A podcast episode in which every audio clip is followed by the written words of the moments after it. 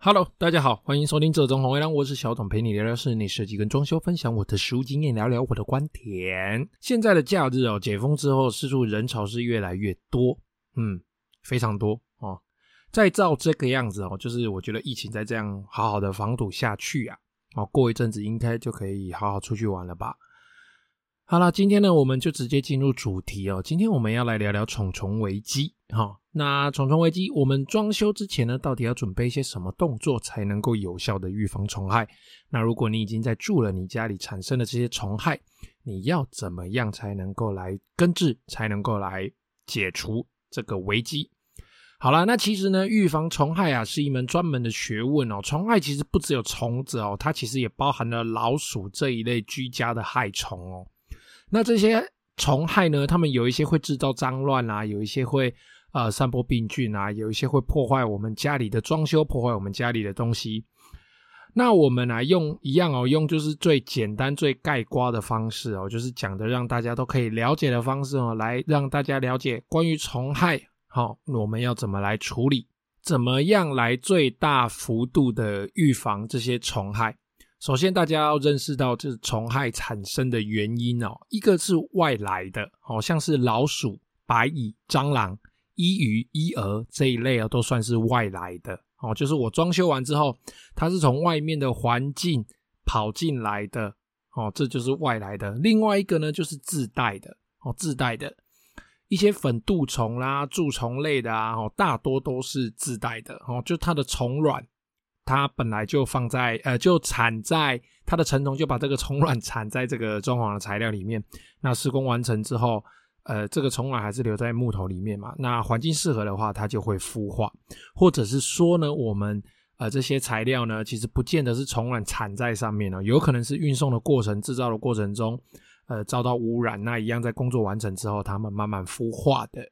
那以上我提到的哦，大概也是居家中最常出现的这这些害虫的前几名代表。那我们呢，啊，现在就来谈谈他们了。我们先来谈谈这些害虫，先来说说老鼠哦。其实现在新的房子、新的透天、新的这些大楼，要有老鼠跑到家里面，其实相对几率蛮低的，也不常听到了。那通常都是老式的大楼或者一些比较老的透天哦，他们没有这个防虫板呐、啊，不防鼠板，或者是是一些呃这个防止老鼠攀爬啦，或者是它进入的这些设计这些装置哦，再加上你家有够脏乱，这些毛茸茸的啮齿类哦才会出现在你家。不过，由于它们体积大、目标明显，所以啊，其实我们在家里蛮容易就可以发现它们的踪迹。哎，干有老鼠这样。那透天厝的话呢，由于排水管呢有一些设计是直接通到水沟，虽然现在政府已经开始在慢慢推动污水这个地下污水管的处理，但是因为更新的速度不够快，所以我们有一些比较旧的透天还是会有这个问题哦。那这个水沟里面的这些沟鼠、这些老鼠啦，就会沿着我们的排水管道爬到家里面，那把家里面那个透天窗那个盖子撞开哦，把那个洗洗手台的那个中间那个排水嘛，或者是说我们家里的地排哦，把那个盖子撞开，就跑到我们家里作威作福。那其实呢，之前啊，我在我家里，我在我小时候，我家透天嘛，然后那那个时候就曾经发生过一次，就是我们楼下的厕所，旧式的那种厕所。那瓷砖都还是那种彩色花花圆圆的那个年代的厕所哦。不过啊，这件事情是发生在呃我比较小的时候。那个时候呢，我有养一只猫。哦，那某天我在尿尿啊，就发现那个地板上那个排水孔有咔咔咔的声音，有东西在撞。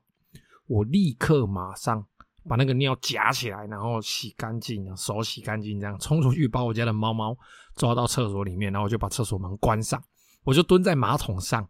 来看这一场战斗，我想说啊，这冲出来，如果是老鼠的话，我家的猫应该会把我那只老鼠干掉吧？因为那时候我年纪还蛮小的，蛮天真的想法哦。那撞啊撞的，哎，真的撞出来是一只老鼠。那我本来以为我家的猫呢会表演一下，就展示一下它的猎杀本性这样，殊不知我家的猫连看都不看那一只老鼠，也不是说不看呐，它就是那只老鼠冲出来之后看到有猫，它就停在那边。那我家的猫就看看了它之后，就转头过去，就走到别的地方坐下来，然后它也这样看着那只老鼠。它们两只就这样对望，然后老鼠就慢慢爬出来，慢慢的从那个排水孔爬出来，也不理它这样。那这件事其实后来也没有怎么样，后来那只老鼠就是被我爸拿棍子哦，就直接把它干掉了。我家的猫呢，就好像没有这件事情发生一样。那现在啊，因为大多数的排水呢的那个厕所的排水孔中间都有个螺丝，地排中间都会有个螺丝哦。其实呢，它这种这种螺丝的设计，除了说哎盖子不会轻易的翻起来之外，其实针对这一种哎从下水道出来会撞这个盖子的这些动物们哦。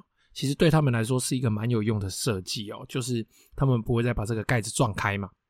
那老鼠啊，其实也不是很难防治哦，其实就是你家里保持干净整洁，基本上不会有，不太会有老鼠到家里啦。我觉得啦，就是你不给它食物，它就不会到你家里嘛。再来哦，伊鱼哦，虽然说它叫伊鱼，但是其实它长得像是缩小版的蟑螂，它长得有点像是海绵宝宝里面的皮老板哦，不知道大家有没有印象？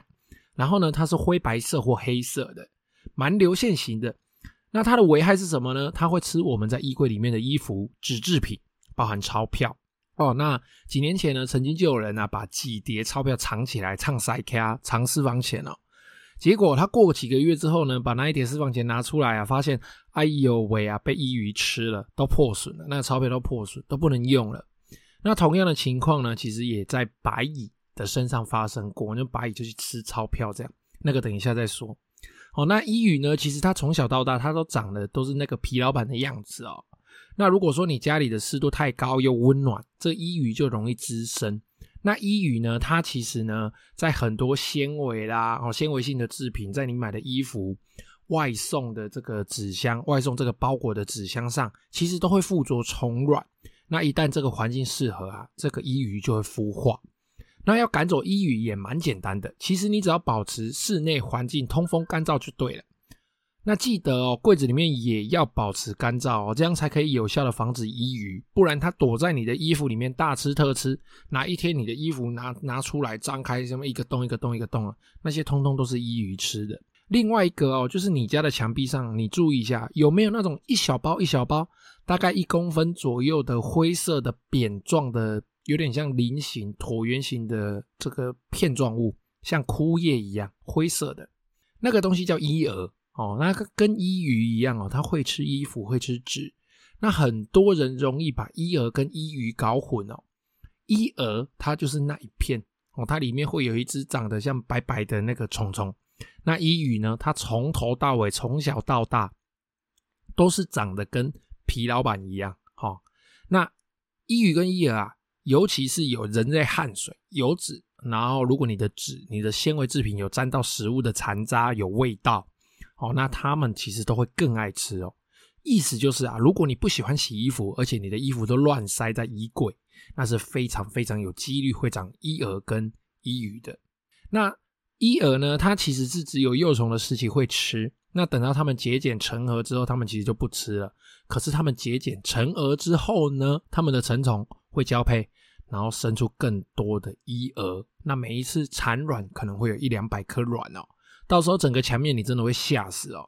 总之啊，伊蛾跟伊鱼一样啊，你只要保持室内干燥、通风、整洁哦，那柜子里面一样，那就可以防治这两个昆虫的发生了。再来哦，讲一个大家都很怕的害虫，我自己也超级无敌怕，觉得很恶心，蟑螂。哦，喝个水哦。那蟑螂这个东西呢，它比恐龙还要老哦。平常我们看到活化石这些生物啦，什么后鱼啦，什么呃枪击鱼啦，电视上看到觉得很兴奋。看到蟑螂这个活化石，我只会觉得很惊恐哦。那蟑螂卵呢，它可以附着的位置很多，纸箱的空隙、板材的缝隙，任何你只要有死角的包装材料类，都会附着蟑螂卵。有卵，它出生了，你家可能就会有蟑螂了，即使它躲在你看不到的地方。都可能会有蟑螂的踪迹哦，所以不管你是大楼还是透天，一定都会有大小只的差别而已。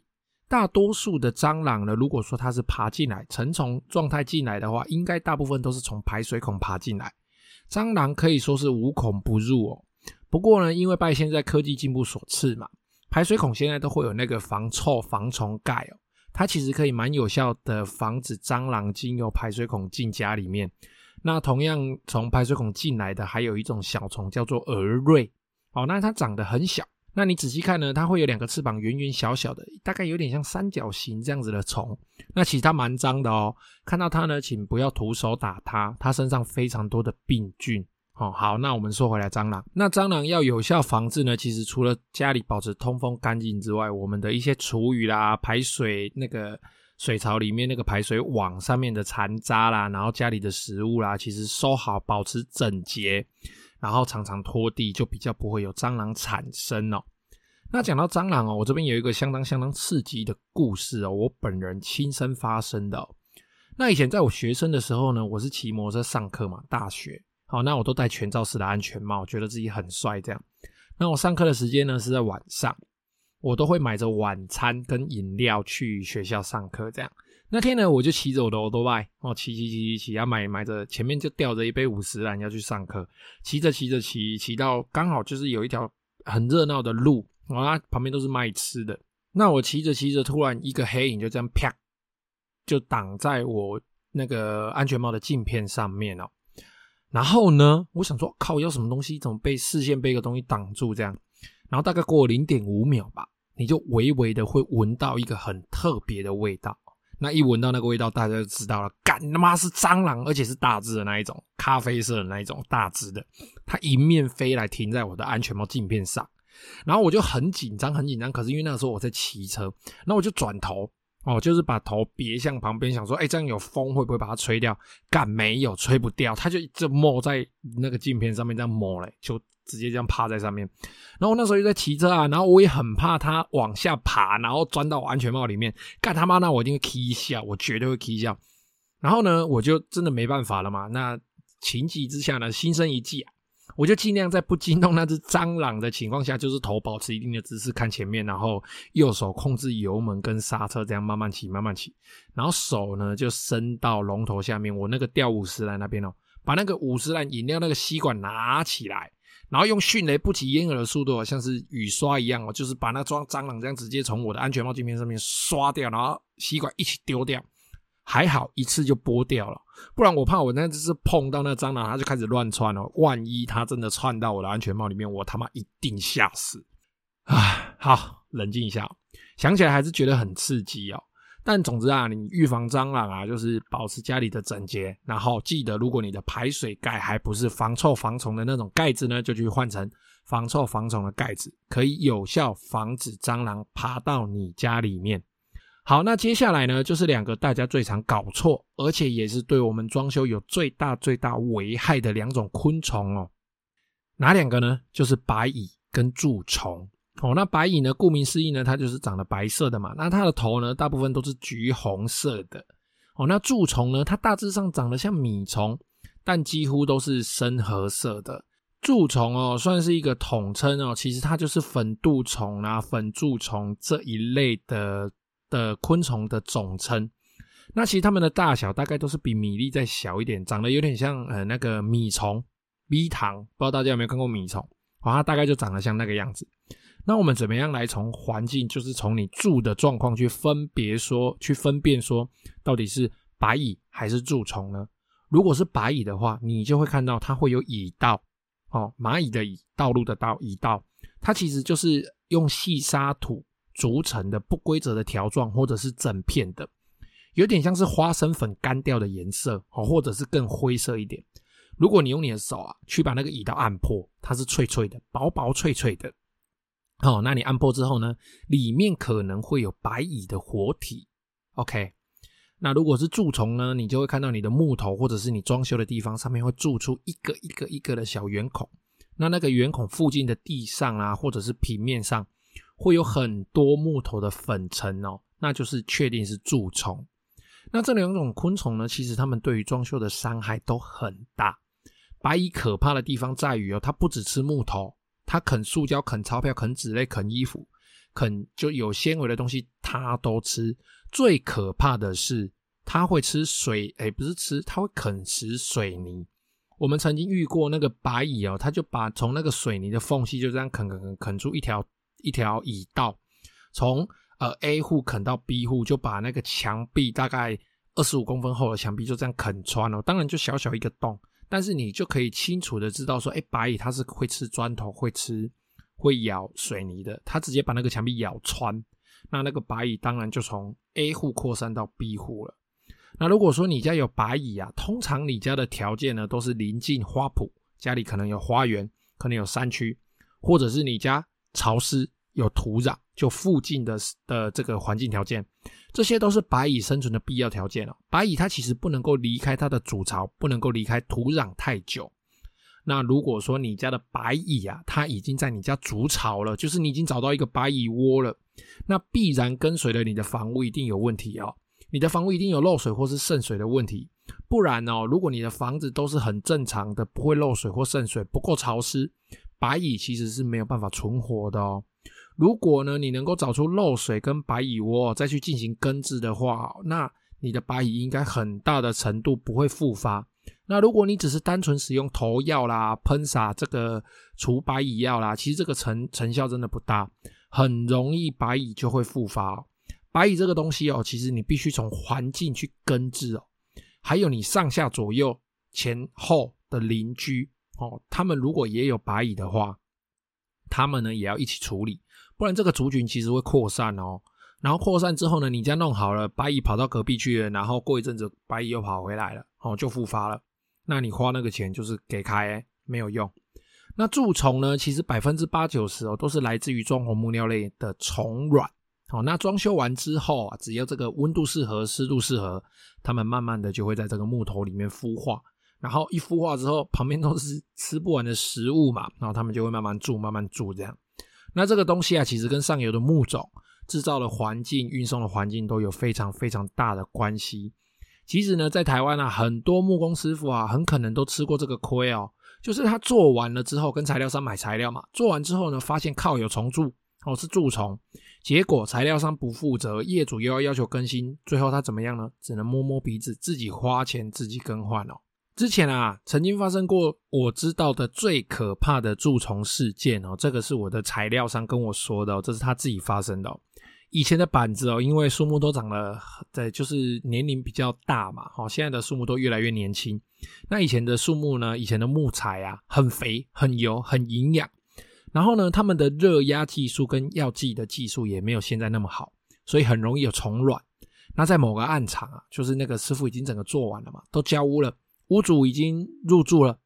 那屋主呢，他就来找那个师傅啊，跟那个师傅说：“哎，我每次在睡觉的时候啊，都会听到有那个哒哒哒哒哒。”哒哒哒哒哒的声音，哦，很像有东西在在咬在蛀这样，讲了很多很多次。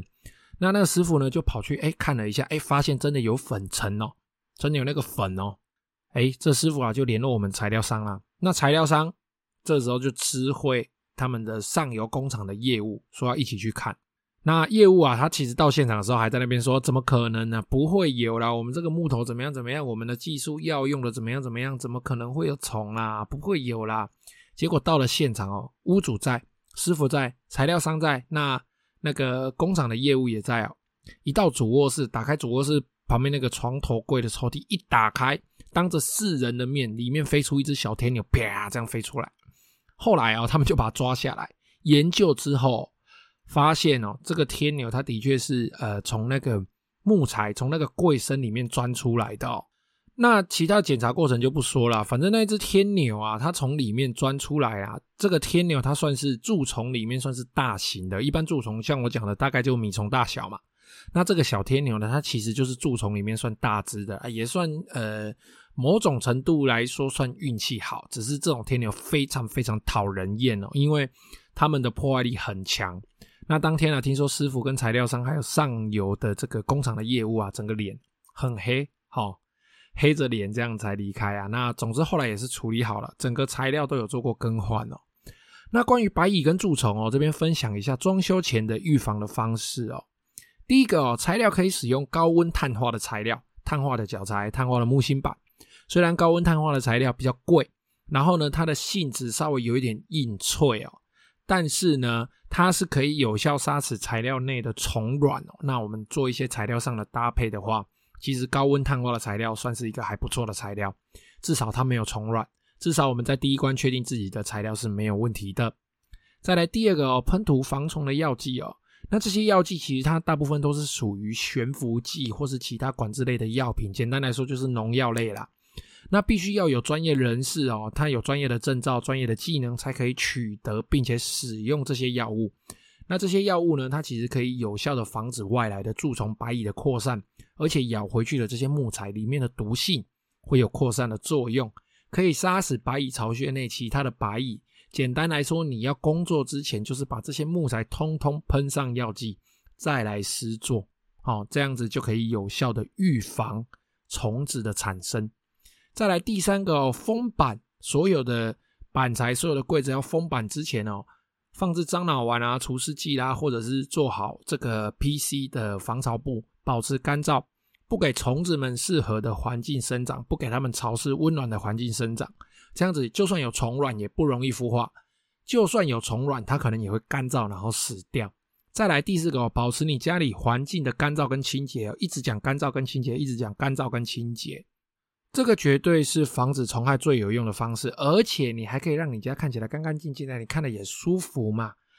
好了，那最后呢，如果你真的你家里有这个虫害的问题，非常非常的严重哦，然后甚至会危及建筑物本身哦，请早点洽询专业的除虫公司，早点做治疗，并且预防更严重的后果。好，那这期节目就先到这边哦，下一期我们就会开始进入旧屋翻新的装修的这个木作装潢的部分哦。那有任何问题呢，欢迎加入我的 IG 或者是脸书，搜寻这种红 A 狼私讯我。如果你是 Apple Podcast 的用户呢，也欢迎在评论区留下你的问题，我会非常乐意为您解答。谢谢各位的收听，拜拜。